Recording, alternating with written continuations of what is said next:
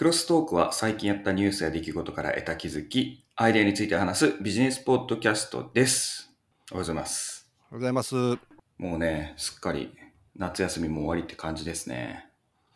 急に涼しくなりましたね。あ、そうですね。確かにね。うん。自転車で昨日出かけてたんですけど、用事があってうんうん。うん。確かに日向は暑いんですが、吹く風がすごく涼しくて、うんうんうんうんうん。あもう秋が。ひなんだな、やっぱり立秋過ぎると季節もちょっとずつ変わっていくんだなっていうのを感じましたねう。ん日差しはね、厳しいですけど、って感じですよね。あと、イーロン・マスクがまた、マンチェスター・ユナイテッド買うっていうツイートをして、すぐその後冗談で言ってましたけど、寒い冗談ですね、それね。でも、ざわざわ一緒にななる感じですかね。はい。ツイッターはね、結局買収ししなかったし、お金余ってんやな。うん。使う道探してるんでしょうね。うん。え、ちなみに、夏はなんかしました？夏らしいこと。もう夏終わりますけど。夏っていうか8月が終わりますけど。カレーを作ってあげましたよ。あそうだ。幻のカレー、食べさせていただきました。ありがとうございました。はい。美味しかったでしょ？うん、めちゃくちゃうまくて。あ、山盛り2杯目行きました。いや、あれ食いすぎやと思うで、あれ。あれ、そう、ね、タッパーに入れてもらって持って帰ったじゃないか、2杯目の残り。うんあ。れだけでも1食分ありましたね。あれめっちゃあの、持って帰った分は少なかったから、もうほとんどすぐ食べてたから、うちの奥さん曰く足したらしいで。ああ、そうですか。うんやっぱそうですよね。また1食分あるわと思って。うん。おかげさまで、だいぶ、あ、あの、そしてね、なんだろう、なんて言ったらいいんでしょうかね。あの、味というか、水を使わないっていうのすごいっすね。はい。うん一滴も使っておりません。あれやっぱ、売った方がいいっすよ。絶対売った方がいい。絶対レトルトでね、カレー売った方がいい。めちゃくちゃうまかった。食べうん物の原価計算ってどうすんやろな、あれ。どういうことですか？食べ物って、その、例えばガス代とか特に、原材料をなんぼで割るとかっていうのは分かるんですよ。例えばにお肉代とか、うんうんうん。まあ、スパイスなんかも一応1個ずつ、一個値段があって、それを1回何本ぐらい使うからっていうのは分かるんですけど、その電気代、うんガス代とか、うん。あと調理する自分のなんていうんやろ手間賃っていうかそういうのもやっぱりうん利益として入れるわけでしょ？ある程度うんうんうん。そういうのどうやって計算するのかなと思ってえ、三木田さんに聞いたらいいんですよ、三木田さん。やっぱそれはそれなりにノウハウあるんでしょうねああいう出し方まあ、あるんでしょうね。ううんん。ていうか、まあ、通販とかだったらね、また計算っていうか変わってくるかもしれないですけどね。そうなんても余計分からへんやんだからそれはパッケージ代とかまあ送料はもらったらええとしてもうん。うん普通に仕入れて作るだけやから、原価、材料費だけでいいんじゃないですか。まあ、高橋さんは、高橋さん自分の会社の役員やから無給や、そんな。そんなんやったら俺やる意味ないよ別に自分趣味で作っとくわ まあまあまあ、めちゃめちゃ美味しかったですね。ははい知ってます 嘘やと思ってたけど、これほんまやった。びっくりした。知ってるよそれ美味しいに決まってるよ俺ずっと何十回も作ってんのにもううん、めっちゃびっくりしました。しかもあれ、作って数時間でしたもんね、まだね。ああそうそう次の日また美味しいなんのよあれでしょうね。うんやばかったっすね。ほんとやばかった。えちなみになんであんなカレーハマったんですか？カレー作ろうみたいな。なんかきっかけあるんですか？たまたま大阪スパイスカレーブームみたいなのがあってうん。今は東京でも結構スパイスカレーのお店いっぱいできてるんですけどうん。出来たての頃っていうのは曲がりでうんカレー屋さんやったりとかするそのベンチャーなって言うたらいいの？うん。そのうん。うん。うん。結構イケイケというか思い切ったそういうカレー屋さんがいっぱい出てきてこういうとこ美味しいああいうとこ美味しいって言うから食べに行ってみたんですよ、なんか面白いじゃないですか、うんそんななんか非日常感も味わえるしでうん。実際まあ食べてみたらうん。スパイスカレーって店ごとに全然味違うんですようーん。でこれ面白いなと思って自分でも一回作ってみようと思って作り出したのがもうきっかけですねうーん。なるほどね。え、曲がりで出さないんですか？それ。こう、作って。いやもうね今逆に激戦すぎてちょっと厳しいですよねうーん。そういえばね、うちの近くの浅草橋の方にね、ありましたね、そういうカレー屋さん、曲がりしてるカレー屋。えーっとうーんなんとかカレー部って書いてありましたね。あ、コワーキングスペース。はいはいはいはい、ガイニーさんみたいな、コワーキングスペースでカレー部って、ランチでカレーを提供するところがありましたね。あー。うん。そういうとこはでっかい鍋にその仕込んだ、その元になるやつだけ持ってきて、でそこで炊飯器でご飯炊いて出すみたいな感じですよね。だから、うん。出る数が少ないから、そうそうそうそう限定感もあるし、だから食べれないんですよね。うん。で、うん。売れていって、お客さんの声聞いてフィードバックして、で、はい製品作っていけそうだな、だったらお店を出すみたいな感じなんですかね。そうですね。だから今、うその曲がりだったところは、売れたところはもうほとんどちゃんとした店舗になってて、うん。うん、で、もうどっかでやってますよね。もうん、うう。ん。うん。そのまま羽ばたけなかった人はそのままどっか行くか、羽ばたけなかっうんた。羽ばたけなかった人。羽ばたけなかった人も結構いると思うんで。うん。うん。うまいまずいっていうね、あれは本当ね、好みか好みでないかっていうのは結構大きいですよ、スパイスカレーは。ああ、そうかもしれないですね。うん調整はね、辛さは調整できんやけど、そのね、やっぱり元のスパイスの配合とかはそれは調整できないから、うん。うんうん。だからそこの部分でちょっとこれ合えへんなと思ったら、うん違う店行くみたいな。ああ、なるほどね。うんちなみに何店舗ぐらい回ったんですか、それ、当時。ああ、30店舗か40店舗は行ったよ。30店舗？うん。?40 店舗うん、30、40はマジ行ったよ、普通に。まあうんえ、そんなに逆に入ってたんですか、大阪。めちゃくちゃ予算あったんよ。今もあるけどね。マジっすか、うん。え全然知らんかった。えーありますよ。美味しいとこもあるし。そうでも、俺はあんまり好みじゃないとこもあるし。うーん、あ、まあ、本当にじゃああれなんですね。好みなんですね。へえ。それでももったいないですね。絶対後悔した方がいいですよ、こう。レトルトか、曲がりか。うん。うん。一回言ったらいいじゃないですか。ダメなんですか？なんで笑ってるんですか？いめんどくさい。俺さ、あれ、うん毎日やれって言ったらちょっと嫌やもん。や、毎日じゃなくていいじゃないですか。我らのほら。特別公開の。うん週何日とか1週間に1回、どっかのお店。1回、まあ、お店曲がりしてやったらいいんじゃないですか？いやいやいや僕も食べに行きますし。うん いやいやいやいや。それは曲がりしてやる言うてもさ、周りにチラシ配ったりとかさ、いろいろせなあかん大変やんか。本当もったいなもったいなじゃあそのレシピで僕が東京の方出しちゃおうかな。でもスパイスの配合分からへんでしょ？え？まあそこは適当にやりますよ。いや、それ、それで不完全なものをうん高橋さんに食べてもらったら、いや、これじゃあかん。実はこうなんやって、職人気質やから、貸してみみたいな感じでやってくれるはずなんで、お教えてほしい。そういう引き出し方で、その時契約書も用意しとくんで、じゃあこれを、師匠、これ出しましょう。並べましょう、コンビニに、みたいいやいやいやまあまあ、そんな話で、ずっとちょっとカレーの話してるけど、なんかネタないの？今日は。な。今日？ニュース、うん。いや昨日びっくりした高橋さんが、え、ネタないねんって送ってくるから。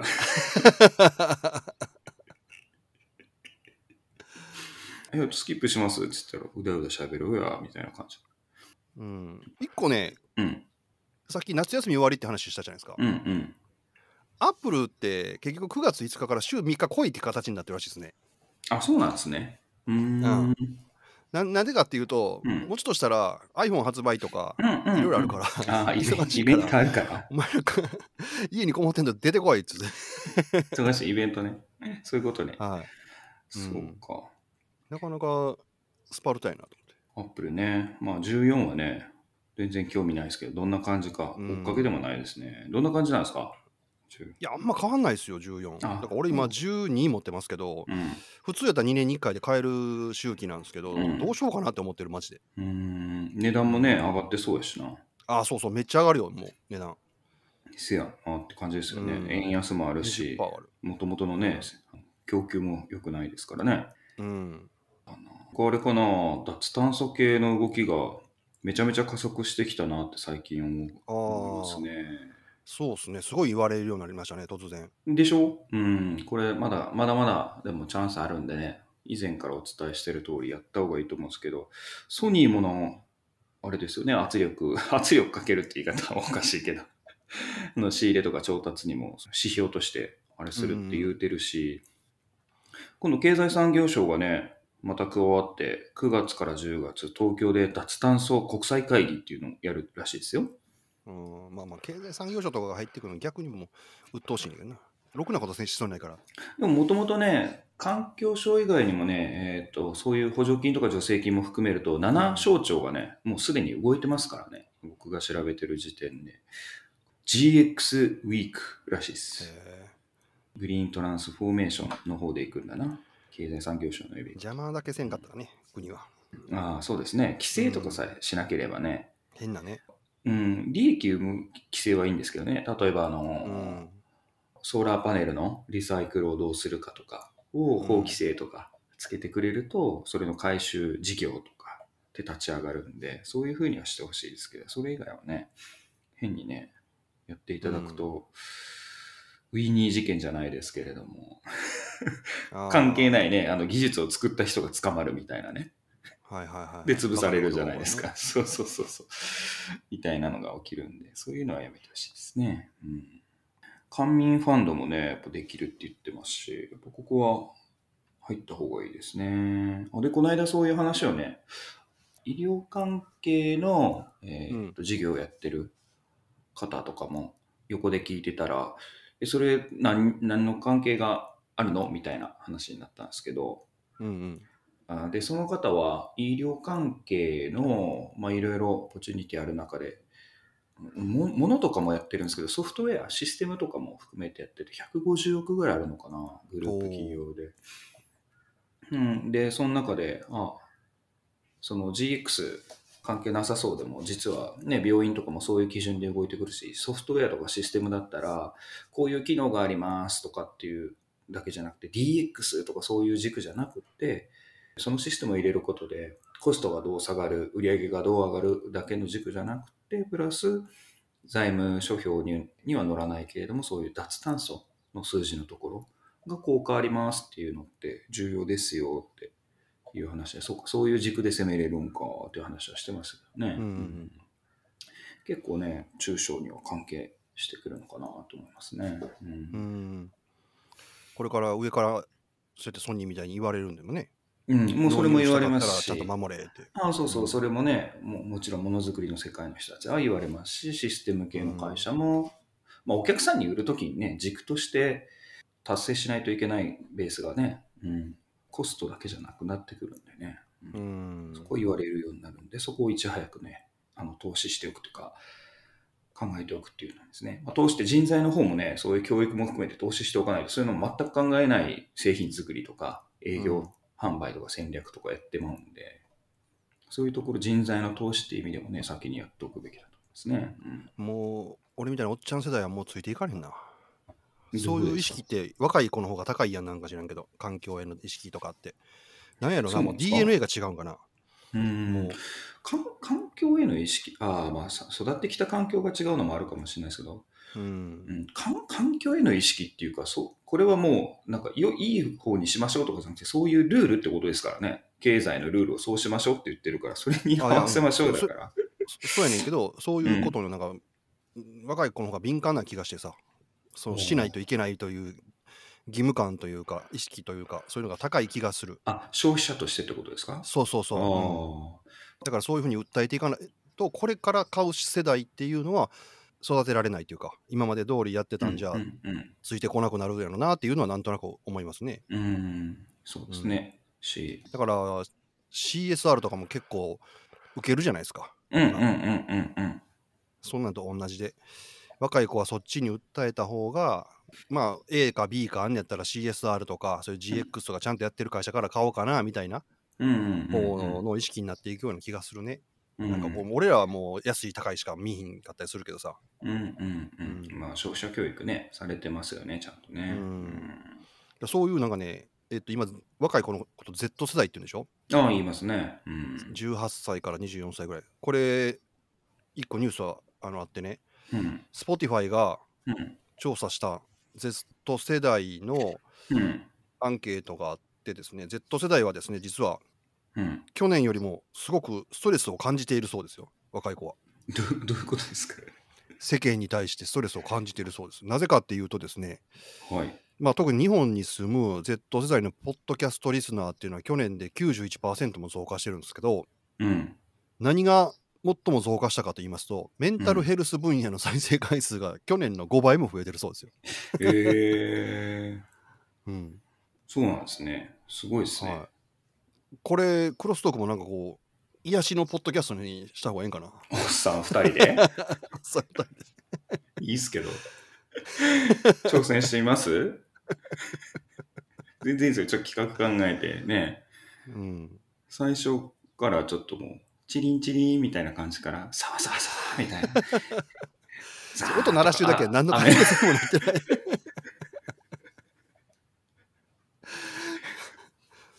い。いやおたお互いのそのセッション掛け合い。ね、あの、サウンドエフェクトをお互いこうセッションし合う。おっさん二人がセッションし合うみたいな。ザーって、あー雨来たな。じゃあ雷入れとこう。ガランガラン。ゴロゴロ。ガラガラみたいダメだ、癒す気がない。人を癒す気がない。な。えーはいそういうのが増えてるんですね。はい、だからその人に聞くとか知人に相談するっていうのが今までやったら普通なんか悩みの相談とかが多かったじゃうないんですか、うんうん。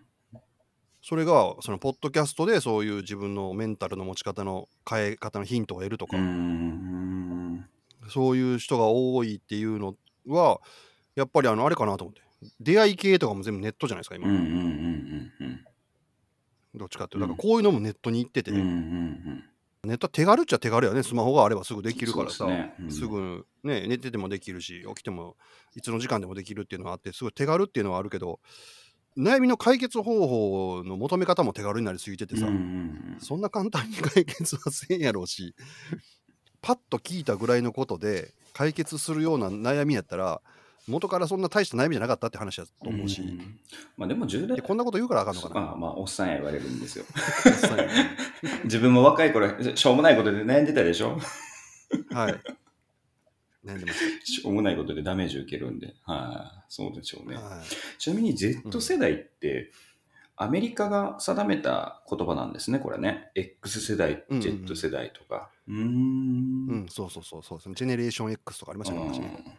これで言うと、あれだな、あんまり日本に当てはめて使うっていう時にちょっと考えないといけないですね。向こうで言われてる Z 世代のデータとこっちの Z 世代ってなんか違う気がしますね。受けてる教育が違うし、環境が全然違うんで。あこっちのね、言ってる M1 層とかなんとかって、あの、某大手広告代理店さんが定めたね、枠みたいな使い方して、日本人同士のその、ビジネスの喋りの時にね、使ってると痛い目合うかもしれないですね。これ Z 世代がどうやどうやって言って、全く違うデータを元に言ってることがありそうやな。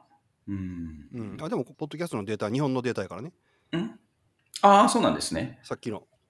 うん、日本のポッドキャストリスナーが前年比で91%増加で、去年の5倍メンタルヘルス分野の再生回数が増えてる。ということですね。っていうふうに確認しないと。と、Z 世代っつってて、そのデータなんやねん、どこやねんっていう話うんうんう、んちゃんとね、押さえておかないといけないですね。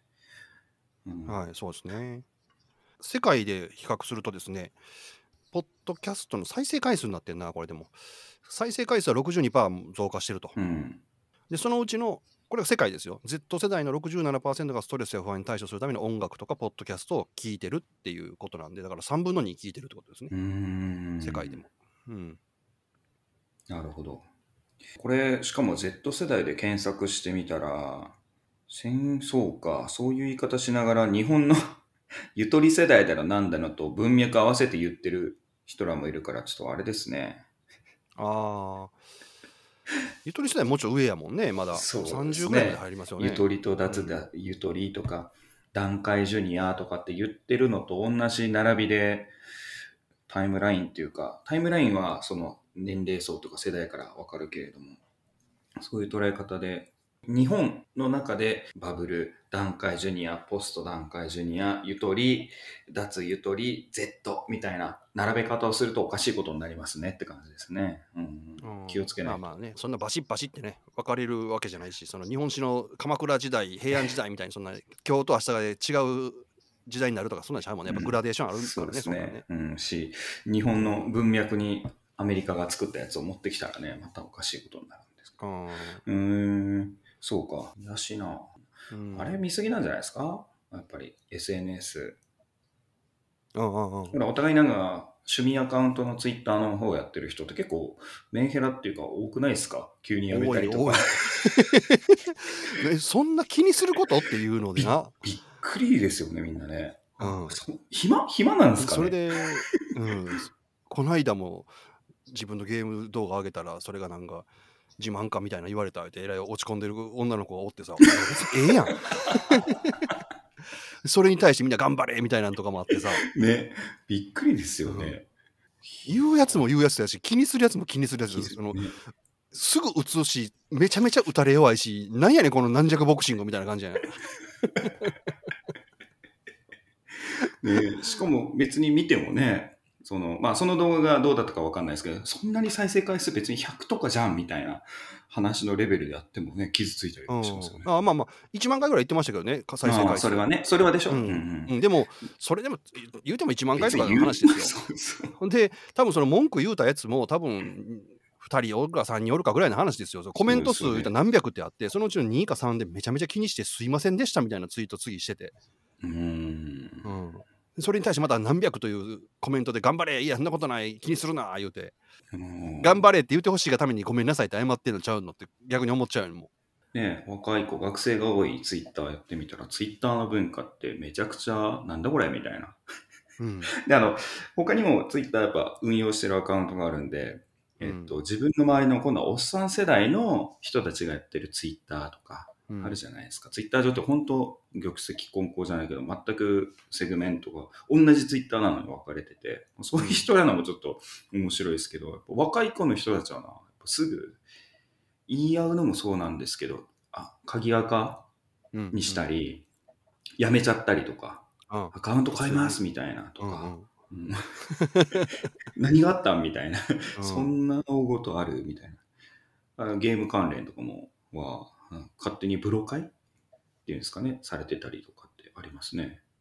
うん、よ本く分からんことあるわ、あれは、ほんまに。言う通りに。当面白いっていうかね、全然違いますよね。うん。俺の中では中学2年生の女子みたいなと思うね。ああそう男の子も女の子も？そうそうそう。あ。今の人が、うん。はい。なぜかというと。なぜかっていうと、中学生ぐらいの女子って俺の中では、中1の時すんげえ、もう毎日こう、一緒におって、ずっと一緒に帰ったりとかしても、こいつは付き合ってんちゃうかぐらいにイチャイチャしたのが、中2になってクラス変わって離れた瞬間、うん。いがみ合ってさ、めっちゃ喧嘩したりとかさ。お前ら、去年むちゃくちゃ仲良かったんやんけ、何があってんって思うような、そういう変化が属するコミュニティ、はいうん激しい。激しい。でそういうのが、そのさっきのツイッターの中で結構あって、え、この間まで一緒に配信とかしてたやん、何罵り合ってるこの人らっていう。そうですよね。うんうん。なんかメンメンタルがね、そら、で、しかもそれをね、見て気にしてて、それはね、暇なんやろうな、うん集中。まあ、そういう人はすることあるんだ。Spotify 聞いて、癒しのね、うんポッドキャスト聞けばいいの。癒しのポッドキャストって何やろ？今度聞いてみよう、なんか俺。そうですね。どういうやつなんでしょうね。うん癒し系、だからタイトル載ってないんですか？そう、よくタイトル載ってないんですけど、だからまあ、ポ Spotify 行って、その、癒しって調べてみようかなと思って、今度。ああ、シンプルにキーワード入れてうんうんうん検索してみましょう。えち今出してみましょうよ。出してみてや、Spotify で。何？癒しってするんですか？癒し BGM。ああ、こういうののことかな。やっぱり BGM ばっかりですね。ポッドキャストやから。ん？あ、そうか。ポッドキャストと番組。癒しと本音の時間。頑張らないラジオ。そんなんか。ハトホル、癒しの音。聞くアロマ。うん。聞くアロマ。ああでもね、ポッドキャストで BGM 流してる人も多いですね。ああ音楽もおるおるけど、なんか悩みの相談もするって書いてあったから、ポッドキャストで。うーん。じゃあ、癒しと本音の時間とか、頑張らないラジオとか、そうなんでしょ？癒しの朗読屋とかね、いっぱいありますね。あやあとね、あれだ。この間のアプリで言ってた睡眠導入系もあはいはいはいはいりま。すね。深夜の寝落ちラジオああ、ほんまや。とか、おかえり私、ほどけるラジオ。ほうほどけるっていうキーワード使うんか。うーん。これなんかちょっと違う。ピンク系なのが、ノートロチャンネルとかね。ノートロってね。眠れない夜のとか、眠れないとかが多いのかな、キーワード。うん癒しの次には。まあ、気にして寝れなくなったら、やっぱ気持ち悪いんやろな、そら。うん。ああ、一個だけなんか懐かしい言葉、マインドフルネスっていう横文字使ってる方がいますね。はいはいはいうん。いや確かにいっぱいあるわ。なるほどね。まあそうですね。眠りに効果あるっていうヤクルト1000もね、めちゃめちゃ売れてましたもんね。うん、ああ、そうやね。ヤクルト1000、うん。超ヒット商品だ、今年の。確かに、あれはもう買えるようになったんかね、ヤクルト1000は。うん。この間、実家帰った時、うちの親父の冷蔵庫にはずっと入ってましたね。昔から入ってたんですけど、まだ入ってましたね。確保力高えな、こいつと思いながら。ということで、まあまあ、今日はこんなもんにしときましょうか。じゅ十分でしょう。ニュース何もやってへんけど。ったけど。まあまあ、こういニュース何もやう、だらっとした時もあって。はい、これは、そうですねこれ癒し会ってことで。僕らがでしょ。手抜きかい。いい方に言っただけ。いやしく、ゆるりと。はい、ゆるりとお送りしましたが、はい今週もお聞きいただきましてありがとうございました。この配信がいいなと思う人はいないかもしれないですけど、いいなと思ったらいいねとか。なんですか、メンヘラですか、その自分であの、じ したりするの、その、前置きすると、その、傷ついてもいいような。ほんまや。まあね、いいねとかチャンネル登録とかね、してもらえたらいいかなと思います。はい、もちろんコメント等もお待ちしています。それではまた良い1週間をお過ごしください。